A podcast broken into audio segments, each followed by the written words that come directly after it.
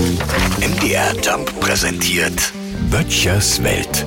Heute ist Weltkindertag. Ja, da werden sich jetzt einige erstaunt die Augen reiben und fragen, Moment mal, ist denn schon wieder der 1. Juni? Nein, es ist September und es ist trotzdem Kindertag. Okay, ich klär's mal auf, warum es nun zwei Kindertage gibt. Abgesehen davon, dass man nicht genug Tage haben kann, an denen man auf die Lage von Kindern hinweisen muss, sollte und kann, wurde bei uns hier damals der 1. Juni nach sowjetischem Vorbild eingeführt. Ja, und der Rest der Bundesrepublik, also im Westen, wählte man 1904 1954 den 20. September als Weltkindertag. Naja, und so ist es eigentlich heute noch. Wir ja, wir fahren am 1. Juni, drüben eben heute nur in Thüringen. Da ging man ab 2019 einen ganz besonderen Weg. Hier ist nämlich der Tag heute sogar gesetzlicher Feiertag. Ja, wird hier auch der Weltkindertag dann entsprechend gewürdigt? Aber natürlich, indem man Kind und Kegel ins Auto packt und zum Einkaufen in die Nachbarländer fährt. Ja, viele Menschen in den anderen Bundesländern fragen sich natürlich,